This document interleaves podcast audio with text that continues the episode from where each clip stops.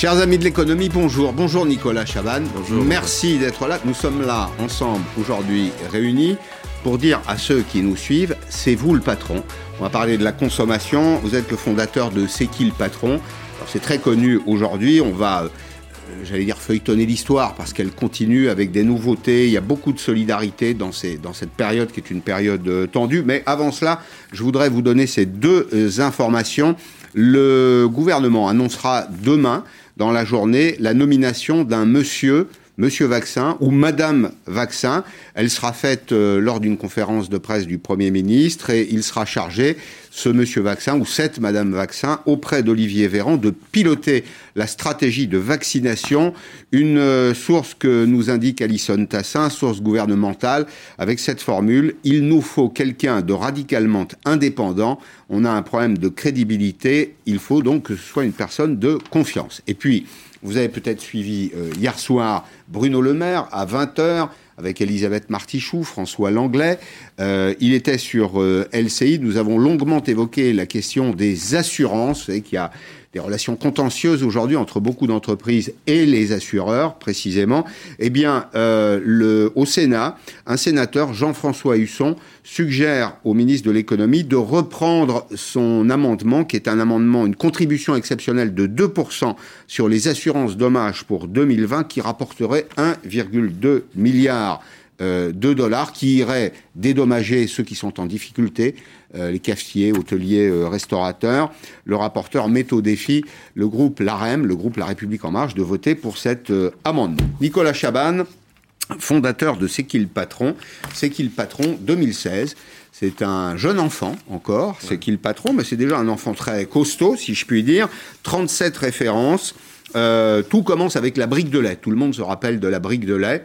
Euh, 192 millions de litres vendus euh, à ce jour. Peu de choses près, puisque vous avez arrêté les comptes à la fin novembre 2020. 240 euh, millions de produits vendus, 12 396 points de vente distributeurs, vous m'arrêtez si je me trompe, 10 000 sociétaires. C'est important le mot sociétaire. Sociétaire égale coopérative, égale réserve impartageable. Dans une coopérative, il y a une réserve impartageable. C'est-à-dire qu'on ne distribue pas euh, d'argent aux actionnaires.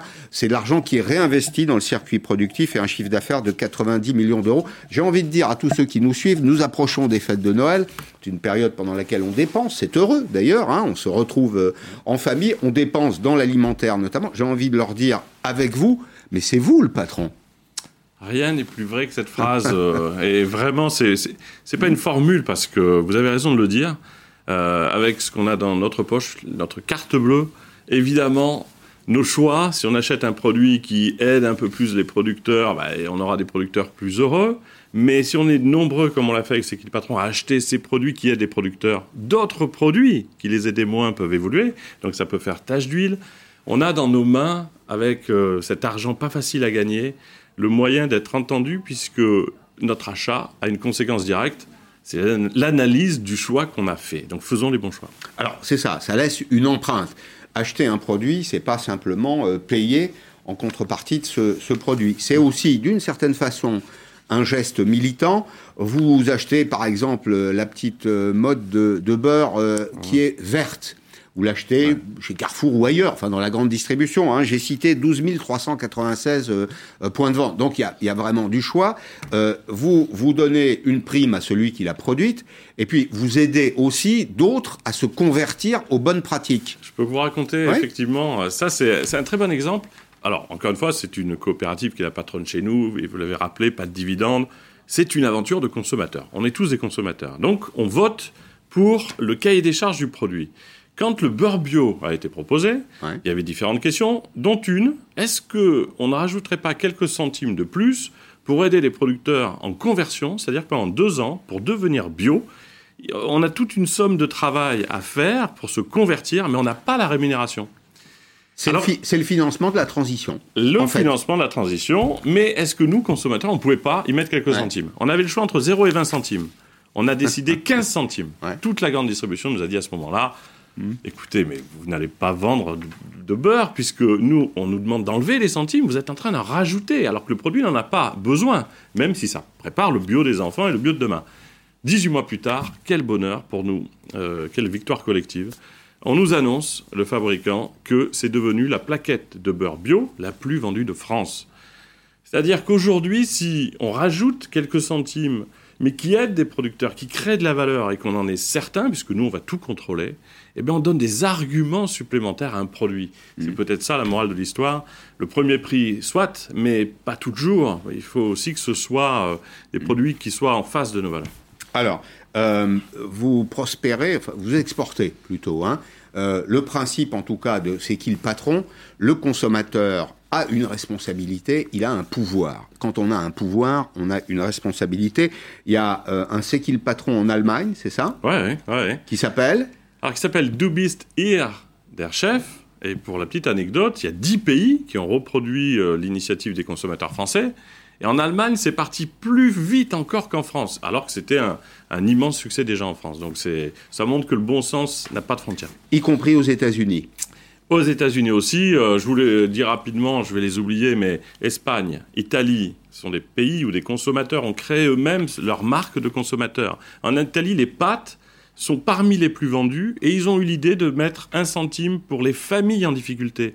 Vous voyez, quand les consommateurs créent des produits, ils vont peut-être plus vite que le marketing mmh. et euh, ils sont en face de leurs attentes directes. L'Espagne, la Grèce et euh, aux États-Unis même, cette, euh, aussi cette jolie anecdote, ils n'ont pas appelé Who's the Boss, qui semblait assez naturel.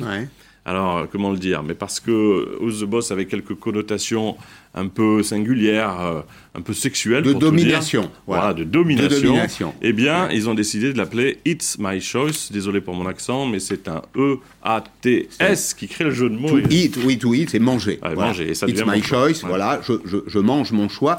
Je vote, je vote pour un modèle économique. Je vote, hein, parce que le, on a dit que c'était beaucoup de choses, la carte bleue, mais c'est un sacré bulletin de vote pour changer le monde. Les tendances de consommation, là, comment vous les, comment vous les évaluez aujourd'hui? Ben, Aujourd'hui, aujourd'hui, euh, on n'est pas devin, nous, on est consommateurs rassemblés, avec, euh, on se parle avec deux énormes leviers qui sont le bon sens qu'on partage, me semble-t-il, un peu de bienveillance aussi, beaucoup de bienveillance. Et aujourd'hui, c'est qu'est-ce que vous faites de mon argent? Quand j'achète un produit, euh, mon argent, pas facile à gagner, il devient quoi? Comment il rebondit derrière? Pire, il y a des sociétaires qui nous disent, mais on est rendu complice de quoi? Est-ce que hmm. vous utilisez mon argent finalement dans un système où le producteur va souffrir à l'autre bout? Est-ce que ça pollue la planète? On veut savoir où va notre argent et à quoi il sert. Hmm. C'est comme ça qu'est né l'appli euh, des consos euh, qu'on a lancé récemment. Dans quelques jours, je recevrai Denis Gancel. Euh, Denis Gancel est un grand spécialiste du marketing et donc il était bien placé pour écrire un livre sur la mort du marketing. Ce que vous êtes en train de décrire, en réalité, hmm. c'est la fin du marketing. Le marketing, c'était d'une certaine façon le récit des marques. Et vous êtes en train de nous dire que les consommateurs proposent une espèce de contre-culture, un contre-récit. Vous avez ajouté un produit qui est un produit très emblématique à l'offre de C'est qui le patron c'est la pomme de terre. Vous vous attaquez au marché de la pomme de terre, mais la vôtre, elle n'est pas bio. Alors non, puisque euh, ce sont des choix qui nous permettent collectivement d'aller sur un questionnaire. C'est très simple, hein, je le redécris rapidement. Euh, pour le lait, mais c'est pareil pour la pomme de terre. Euh, il y a un prix de base 0,69. Est-ce que on aide le producteur à gagner sa vie? C'est 8 centimes de plus Oui, mhm. non ah ben je passe à 77. Si, si, j'enlève les OGM de l'alimentation, 5 mhm. centimes de plus, ça fait 82. On écrit le prix final du produit, hein, qui est recommandé parce qu'on ne peut pas l'imposer bien sûr, en échange de valeurs qui nous sont chères. La pomme de terre, c'est un produit de grande consommation. Regardez son histoire, ça serait long de le détailler, mais euh, c'est pareil. Ce bon sens, loin des études marketing et de l'expertise, a fait que euh, c'est euh, de l'agroécologie, c'est une préservation des sols, de l'environnement et surtout une préservation des producteurs. Alors, nous sommes dans une période qui est une période de tension sociale. Attention sur le pouvoir d'achat. C'est une période pendant laquelle les écarts de revenus, de richesse se sont creusés et euh, vous avez euh, décidé d'apporter votre contribution et vous avez entraîné tout un tas de gens euh, avec vous. un million d'euros collectés, pour le moment c'est assez modeste, mais ça peut, ça peut encore ça va grandir. là aussi grandir. Vous aidez les victimes du, du, Covid avec un fonds de solidarité. Alors si on regarde, si on détaille l'image, donc euh, un petit peu plus d'un million euh, d'euros collectés. Euh, je vois du Cdiscount, je vois du Carrefour, du Panzani. bon, il y a d'autres marques, du Leroy Merlin. Leroy Merlin ne vend pas d'alimentation. Hein. Et pourtant, Ils sont venus aider parce que le fonds aide à la fois les, le personnel soignant en créant des salles de repos pour qu'ils aient un peu de tranquillité euh, en marge de leur gros, gros boulot. Donc, mais je, peux vous raconter comment est né ce fonds? Remontrons l'image et puis vous racontez. Absolument. Alors, allez-y. Alors, ben, c'est une très jolie histoire, je vais, je vais la faire rapidement. Au départ, on est dans le premier confinement. Les ventes explosent puisque les achats de farine, de beurre, de lait dans les mhm. supermarchés augmentent parfois mhm. double, triple. Et nous, c'est qui le patron, marque de consommateurs, on a ces produits-là. Et on voit arriver en quelques mois 300 000 euros de plus en gains additionnels, rendez-vous compte, au-delà de ce mhm. qu'on gagnait déjà. Et c'est une aventure qui, qui, qui génère des revenus, c'est qui le patron. Euh, les producteurs à qui on, ramène un centime de plus parce qu'on n'avait plus assez de, briques de lait avec bouchon, il y avait tellement de demandes qu'il a fallu enlever le bouchon. Mm. Ce centime, on leur a donné. Martial Darbon, le producteur, dit Nicolas, on a été aidés. Il y a d'autres euh, gens à aider, donnez-leur plutôt à eux. Bon, on s'est dit si les producteurs le font, on le fait. Voilà comment on a créé ce fonds pour déverser ces gains additionnels qui ne nous appartiennent pas. C'est la crise global qui à la fois fait gagner bien involontairement de l'argent à certains, pendant que d'autres perdent tout et souffrent. Hmm. On l'a créé, et là-dessus, la bonne surprise, c'est ça. Et là, mon Dieu, si ça pouvait euh, continuer. Alors, c'est soutien au personnel soignant, soutien euh, dans les villages et dans le monde rural euh, via Bouge ton coq et des soutiens aux entreprises et aux personnes qui sont impactées par le Covid. Alors, j'imagine que bon, vous êtes au début du, du mouvement. Il y a une autre nouveauté chez vous. Mmh. Alors, c'est une nouveauté un peu plus relative, c'est l'appli des consommateurs. Je sais que vous vous êtes assez longuement interrogé sur le titre sur son identité. C'est encore en vote aujourd'hui. Oui, c'est encore en vote. Hein. Si vous allez, si on va sur le, site, on va, on va trouver, euh, voilà, cette euh, annonce qui dit quel nom donne-t-on à cette appli. Euh, qui est faite pour les consommateurs? Vous pouvez voter.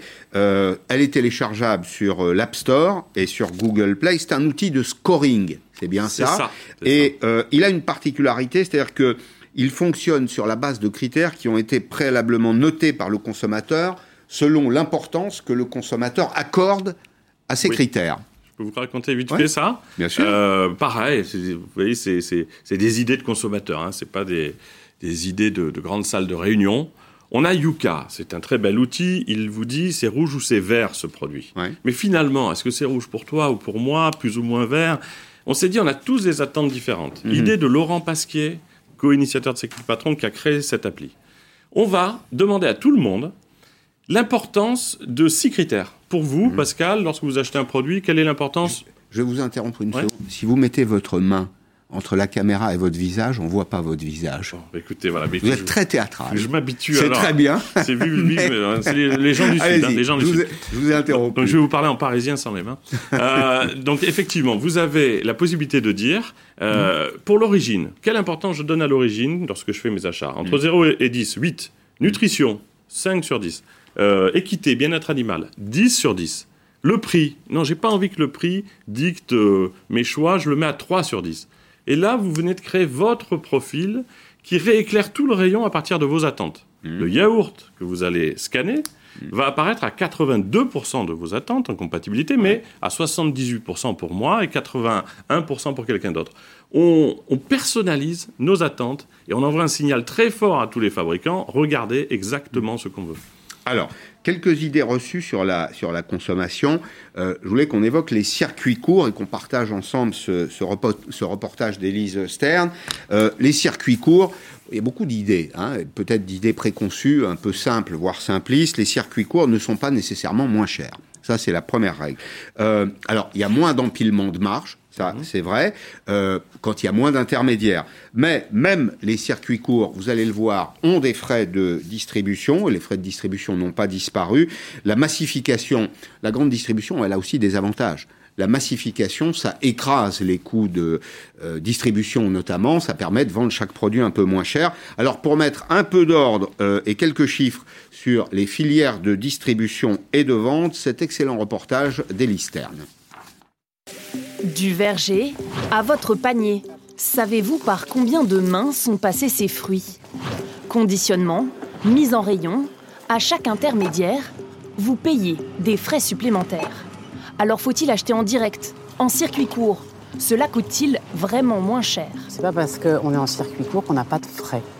Ici, vous ne trouverez ni bananes ni chocolat. Tous les produits sont achetés aux agriculteurs et aux éleveurs dans un rayon de 150 km.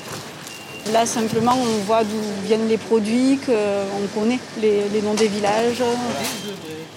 Il s'agit d'un circuit court, un mode de vente avec au maximum un intermédiaire entre le producteur et le consommateur. En général, les producteurs, justement, en vendant en direct, euh, il n'y a pas d'empilement de marge des différents intermédiaires et ça permet au consommateur final d'avoir un prix qui reste intéressant eux, ont opté pour un approvisionnement chez l'agricultrice. C'est la traçabilité d'abord, et puis c'est récupérer donc euh, voilà des, légumes euh, qui viennent du jardin, qui sont extrêmement frais. On n'est pas prêt à mettre n'importe quel prix, mais en tout cas, on est prêt à, à débourser peut-être un peu plus pour avoir une meilleure qualité, et surtout pour assurer aussi un revenu euh, décent aux producteurs. Grâce à cette AMAP, une association qui repose sur l'abonnement des consommateurs, Magali Dorc écoule toute sa production en circuit court. Elle a aussi installé ce distributeur et vend en boutique paysanne. Malgré la réduction des intermédiaires, ces systèmes engendrent des frais. Le prix du kilo de pommes, par exemple, à la MAP, on reste à 3 euros. Euh, au distributeur, c'est 7 sur 7, donc ça veut dire tous les week-ends on réapprovisionne, etc. Ils sont à 3,10.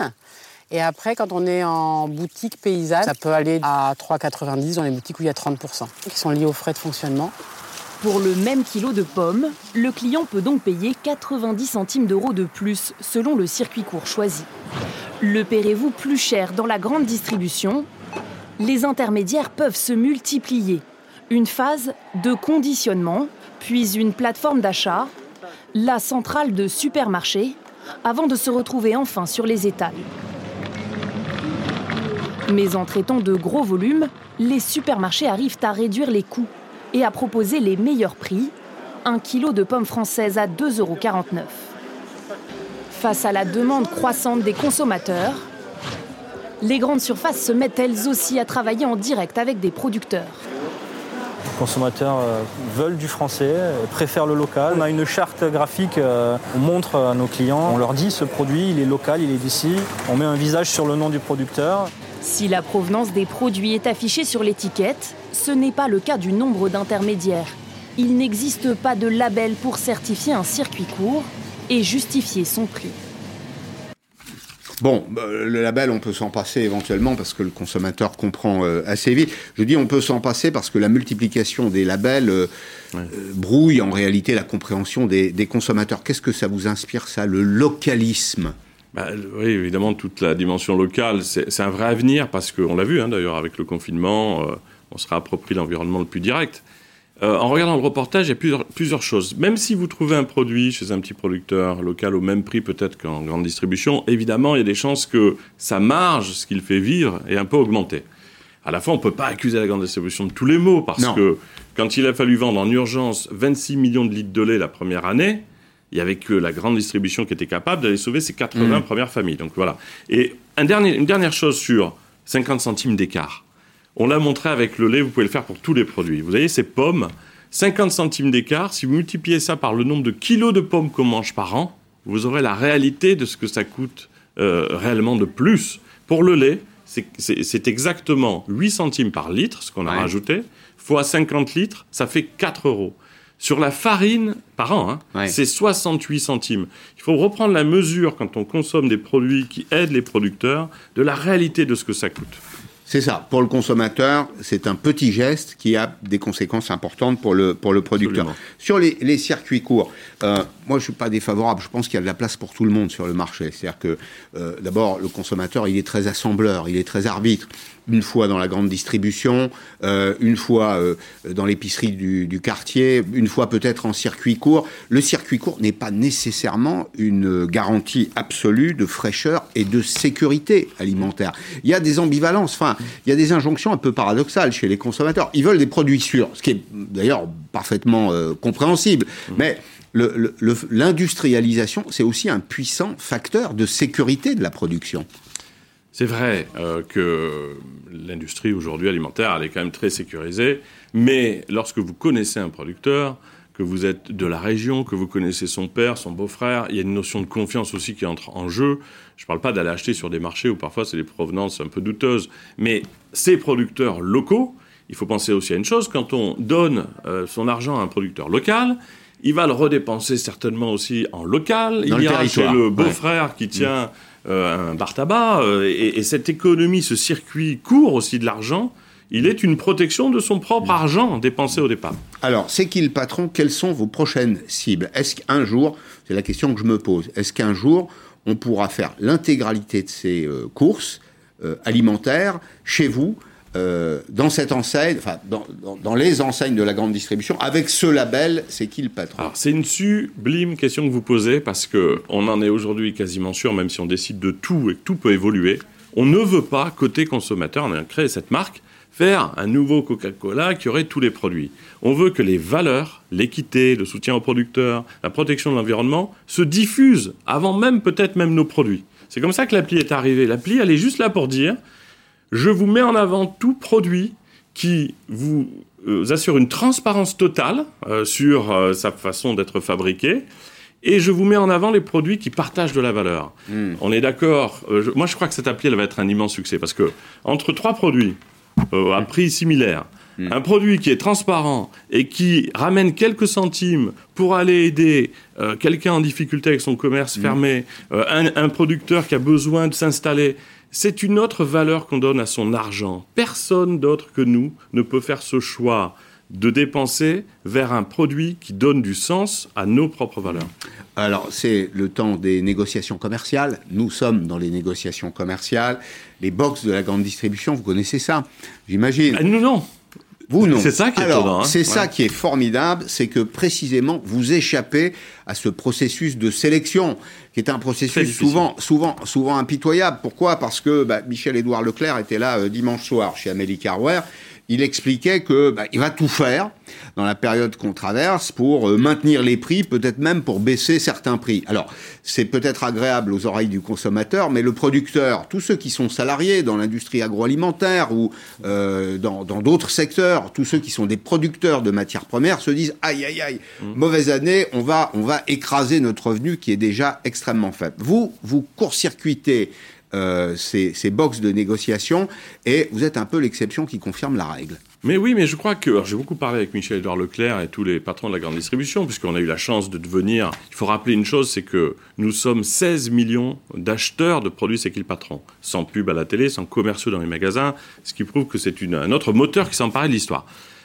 Je leur ai dit arrêtez, s'il vous plaît, au niveau des acheteurs, de décider à notre place unilatéralement en, en- en ayant l'impression que le premier prix est le seul, la seule boussole pour tout le monde. Oui, il y a des gens qui doivent avoir des premiers prix parce que c'est très difficile de se nourrir pour une immense partie de la population et on, euh, il faut absolument pas les oublier. Mais combien on est en France à pouvoir mettre 4 euros de plus par an pour redonner le sourire à un producteur de lait et c'est valable pour tous les produits agricoles. C'est-à-dire qu'il faut redonner une chance à des produits qui très concrètement euh, amènent des centimes au bon endroit et que ceux qui peuvent mettre cet argent supplémentaire le ne se rendent pas complices. Arrêtez de nous rendre complices du fait qu'un petit producteur souffre à l'autre bout. Il y a un équilibre à trouver, oui au premier prix, mais pas à n'importe quel prix. Il faut qu'on puisse, nous consommateurs, avoir la globalité des éléments pour choisir. Bien, merci Nicolas Chavannes. Restez avec moi. Nous sommes avec Nicolas Maillard-Rossignol. C'est le maire de Rouen, euh, en Normandie. Bonjour, monsieur le maire. Euh, vous êtes maire euh, socialiste de Rouen. Vous êtes président de l'agglomération Rouen-Normandie. Pourquoi euh, j'ai souhaité vous interroger aujourd'hui Parce que, selon France Urbaine, l'impact du Covid sur les collectivités sera de l'ordre de 2 milliards d'euros. Alors, j'ai aussi lu avec beaucoup d'intérêt ce que disait ce matin votre collègue Arnaud Robinet, le maire de Reims, dans les échos. Certaines collectivités n'auront pas d'autre choix que d'augmenter la fiscalité. Est-ce que ce sera votre cas? Est-ce que vous partagez euh, cette inquiétude? Je vous cache pas que les contribuables se posent de nombreuses questions. Hier soir, Bruno Le Maire était sur LCI, annonçait, annonçait que tant que euh, il serait ministre de l'économie et des finances, il n'y aurait pas d'augmentation d'impôts. Entendez, pas d'augmentation d'impôts sur le revenu ou d'impôts sur les sociétés. Est-ce que euh, on va perdre d'un côté avec vous, avec les impôts locaux, ce qu'on peut espérer gagner de l'autre? Non, c'est pas le sens du, du message de nos retraités. Euh, Vous travaillez évidemment sur ce sujet avec les maires et les présidents des grandes agglomérations. La, la liaison est de très mauvaise qualité. Ce que, ce que je vous propose, c'est qu'on cherche à l'améliorer. on se sépare trois ou quatre minutes, le temps précisément de régler le son. L'image est parfaite, mais le son est médiocre. Vous allez revenir et puis on va évoquer cette perspective d'augmentation des, des, impôts locaux. Est-ce que c'est vrai? Est-ce qu'il est vrai aussi que les collectivités vont moins investir? C'est une vraie question. Pourquoi? Parce que les collectivités locales, c'est 75% de l'investissement public. C'est absolument capital. C'est ce qui permet aussi, un peu dans l'esprit qui est le vôtre, Nicolas Chavannes, de faire travailler des entreprises de la région, des entreprises du coin. Quand vous payez des impôts, quand on lève euh, la taxe d'habitation ou euh, euh, la taxe foncière, par exemple, les collectivités dépensent cet argent. Est-ce qu'elles le dépensent dans des entreprises locales? Est-ce que ces projets sont utiles à l'emploi et à la création de valeur? La réponse est oui. On va vous poser toutes ces questions. Et puis on accueillera Laurence Boone, qui est chef économiste de l'OCDE. A tout de suite.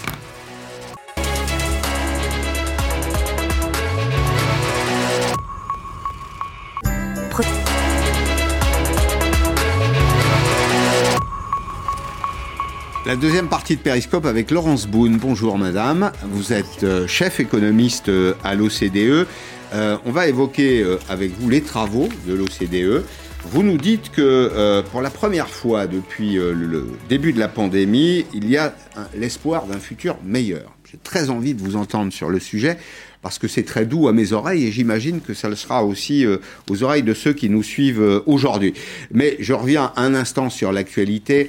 Euh, Bruno Le Maire, dimanche dans le Parisien, hier soir sur LCI, répète qu'il faut faire la réforme des retraites ou une réforme des retraites.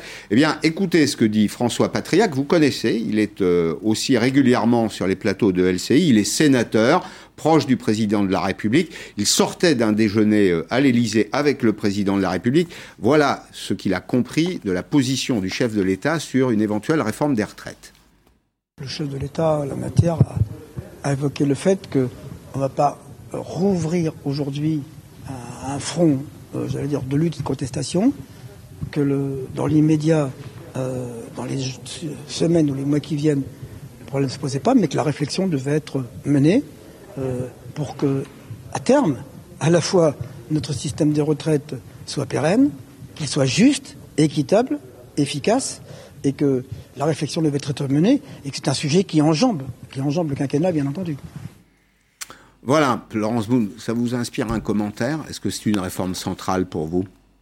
Euh, Est-ce que ça, ça me ça m'inspire deux choses. La première, c'est qu'il y a un effet, euh, il y a un effet de la crise qu'on vient de traverser forcément sur l'équilibre du système des retraites parce qu'il y a du chômage, parce qu'il y a des personnes qui, qui n'ont pas d'emploi, moins de revenus euh, à, cause de cette crise. Donc forcément, les chiffres qu'on avait avant ne sont pas forcément euh, ceux qu'on aura aujourd'hui. Mmh. demain, pardon. Et ça, c'est la première chose. Et la deuxième chose, on sait qu'il y a une multiplicité de régimes, très peu de lisibilité du système. Mmh.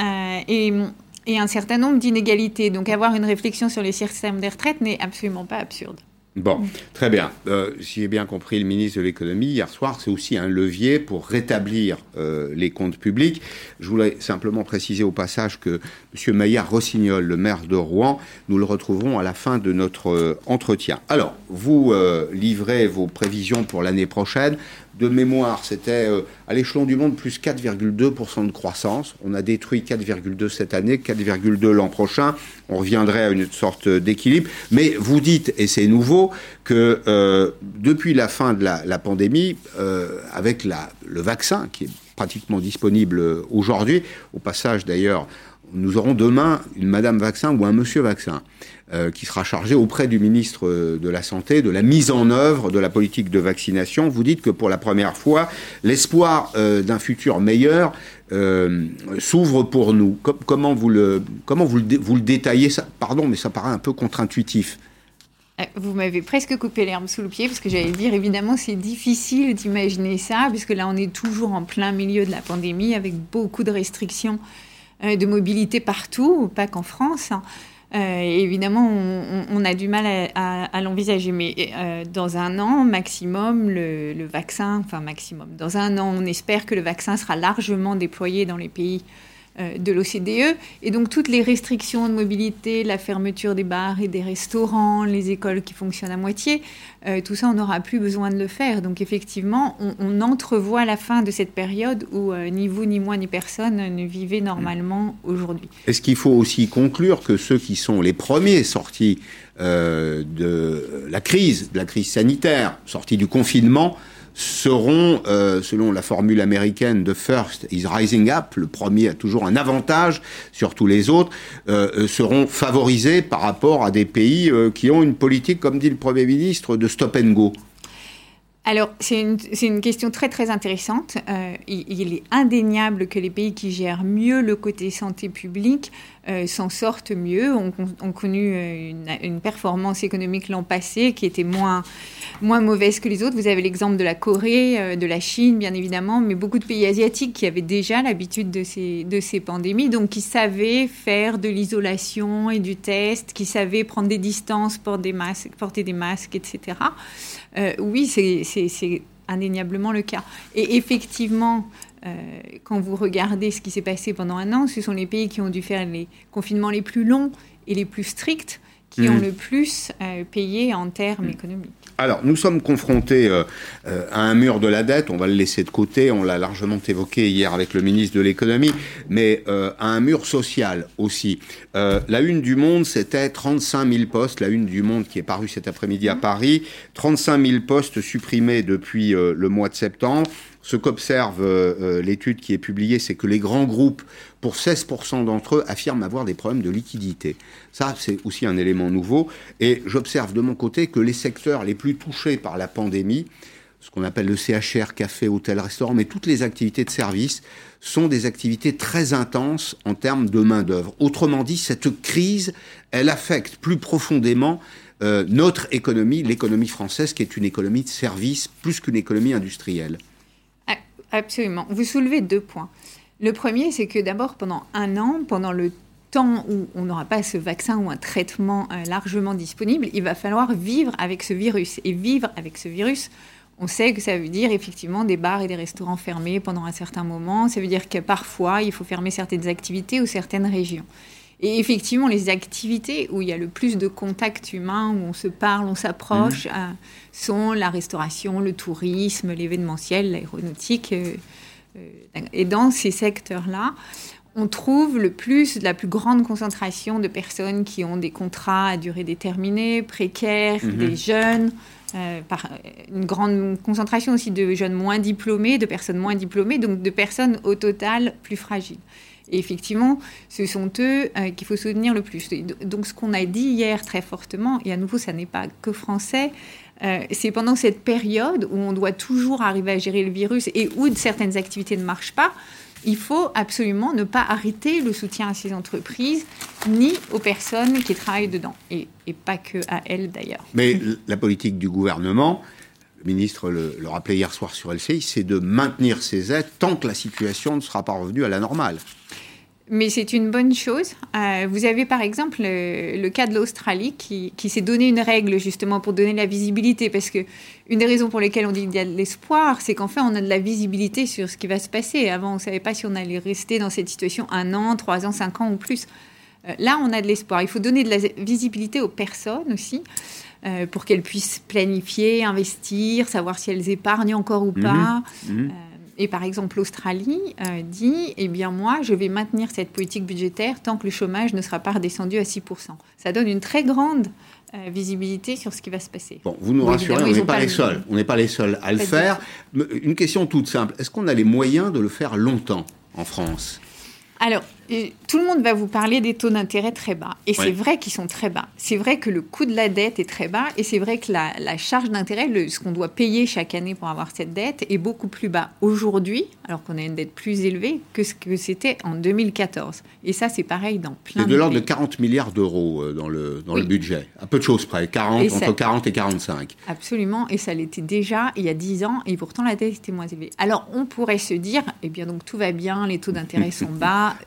jetons l'argent par les fenêtres. Le problème, c'est que si on n'a pas de croissance, euh, taux d'intérêt bas ou pas. D'abord, une fraction croissante de la population va ne pas avoir d'emploi. Vous parliez des plans sociaux, se retrouver sans activité, avec une situation de plus en plus périlleuse. Et cette part de la population, elle va aller en s'agrandissant. Donc, ce qui est très important, et ce qu'on essaye de dire, c'est dépenser cet argent, mais dépensez-le à bon escient. Utilement. Oui. Et comment vous faites? Alors, plusieurs choses. D'abord, il faut, il faut maintenir le revenu des, des, personnes qui avaient des contrats comme ceux dont on a parlé ou qui faisaient des heures supplémentaires pour survivre, pour qu'eux puissent continuer de vivre le plus normalement possible, ce qui est toujours compliqué dans une crise.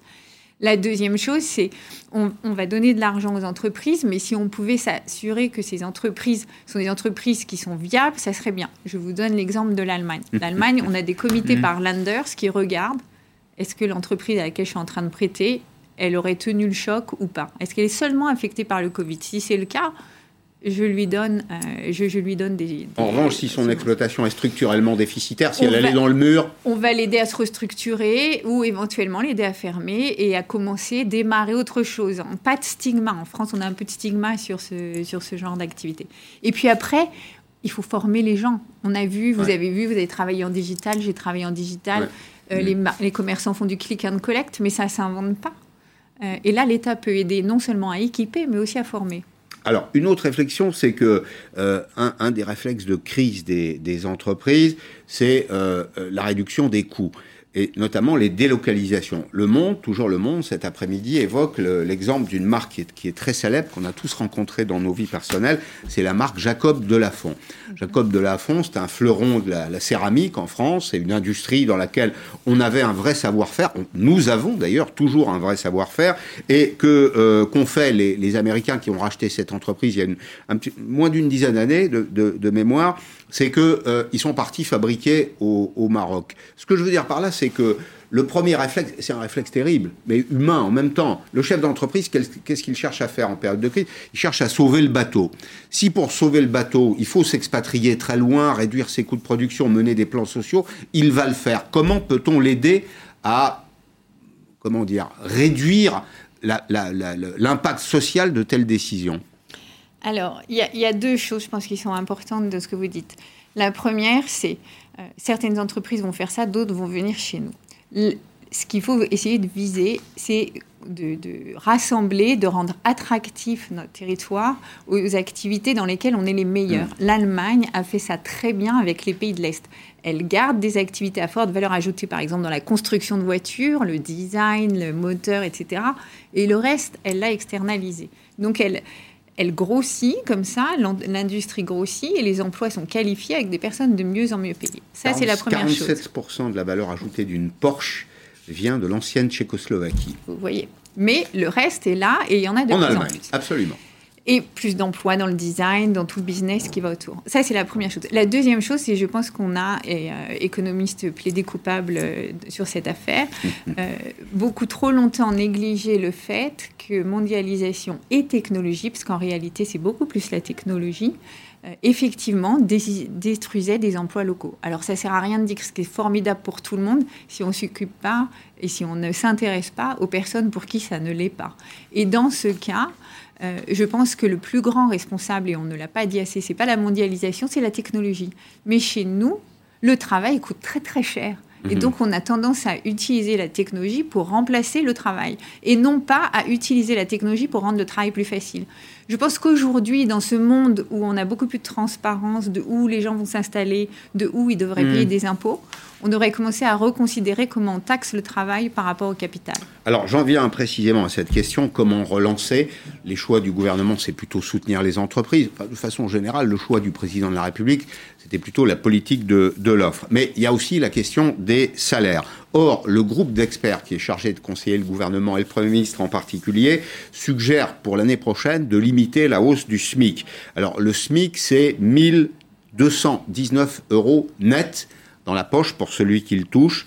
Euh, alors, il peut être amélioré, il peut être euh, bonifié avec des primes notamment, mais c'est tout de même 2,3 millions de SMICards. On a fait un petit tour des pays qui nous entourent. Il y a des pays sans SMIC. Le, SMIC, c'est pas une spécificité française, mais d'abord c'est ancien. ça s'appelait le SMIG, le salaire minimum intergaranti, interprofessionnel garanti. c'est devenu le SMIC. Il y a des pays européens sans SMIC. Des voisins, l'Italie, l'Autriche, le Danemark, la Suède, la Finlande la Suisse aussi, c'est très étonnant.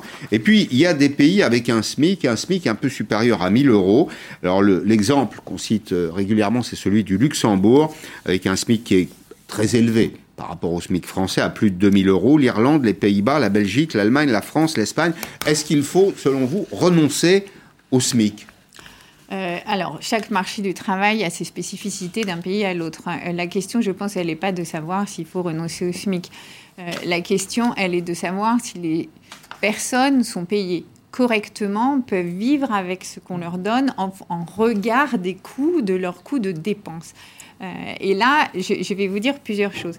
La première, c'est dans les pays du Nord, c'est pas basé sur un SMIC. Vous les mentionnez, les pays scandinaves. Mmh. En fait, c'est parce qu'il y a une tellement il y a un tellement bon dialogue social, un tellement bon dialogue entre les entreprises, les employés et le gouvernement qu'ils sont même contre l'instauration d'un SMIC parce qu'ils veulent pouvoir garder ce dialogue. Et le pouvoir d'achat et le niveau de, de vie euh, des pays scandinaves, et comme vous le savez, euh, euh, ne déméritent pas du tout par rapport aux nôtres. Donc, donc je pense qu'il faut remettre ça dans un cadre... Pour des sociétés moins consuméristes.